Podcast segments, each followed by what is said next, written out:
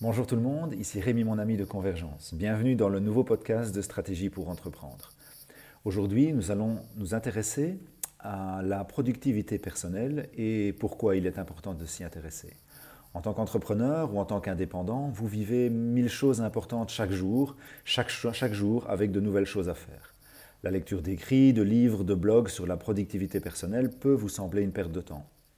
Laissez-moi vous expliquer pourquoi il n'en est rien et pourquoi cela doit vous intéresser, sous peine de passer à côté de mille et une ficelles qui peuvent booster vos performances, mais également votre business.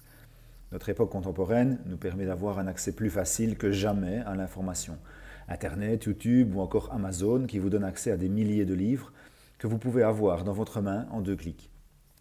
Jamais il n'a été aussi simple de trouver l'inspiration et les conseils pour votre propre développement personnel. Qui a dit que la productivité personnelle n'était que pour les boss ou les patrons C'est une autre idée assez répandue et je l'entends souvent de ceux qui ne s'y intéressent pas principalement et qui consiste dans le fait que le développement personnel ne concerne que les cadres, les patrons ou encore ceux qui réussissent. C'est une dramatique erreur.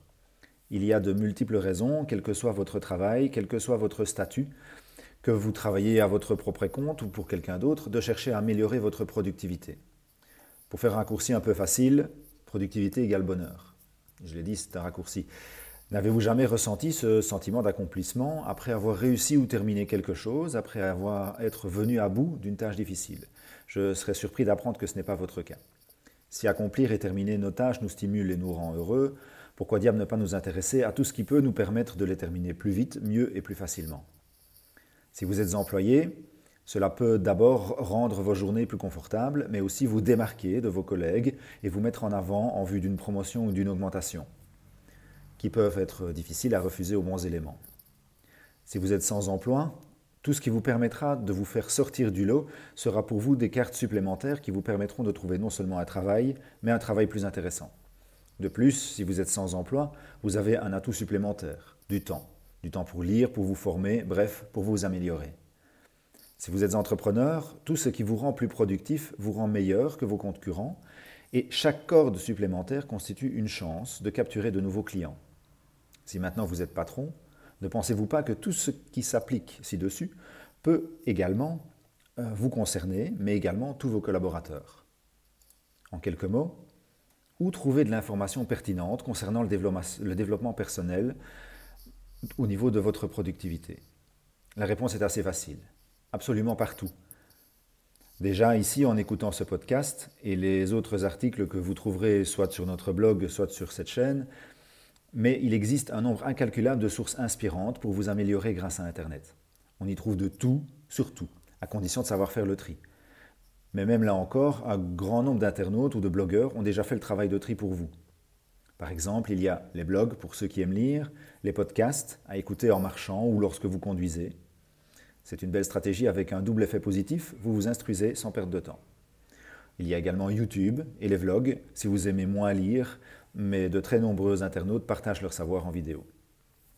Il existe également un grand nombre de possibilités de formation, tant en ligne que dans de vrais centres spécialisés. Mais n'oublions pas la première ressource facile, bon marché et consultable à souhait, les livres. Les livres renferment des trésors de savoir. Pour vous améliorer, vous devez lire. Beaucoup. Personnellement, je lis 3 à 4 livres de développement par mois. Pour continuer, je vais partager avec vous les lectures que je trouve les plus intéressantes, dans lesquelles vous pourrez aller voler des idées intéressantes et inspirantes. Celles-ci ne sont évidemment pas les mêmes pour chacun, mais il suffit de faire quelques petites recherches sur Internet pour voir la portée que ces livres ont eue sur un grand nombre de personnes. Le premier est La semaine de 4 heures de Timothy Ferris. Le titre est accrocheur et le contenu l'est tout autant. Si vous ne devez lire qu'un, que ce soit celui-là. L'approche de l'auteur est tout à fait innovante et à contre-courant avec tout ce que vous pouviez penser au préalable. Soyez prêts à être chamboulés. Timothy Ferris choisit bien sûr d'orienter cette hyper-productivité pour produire comme résultat la vie de ses rêves, voyager beaucoup, vivre intensément. Vos buts peuvent être différents de ceux-là, mais les principes à utiliser sont assez universels.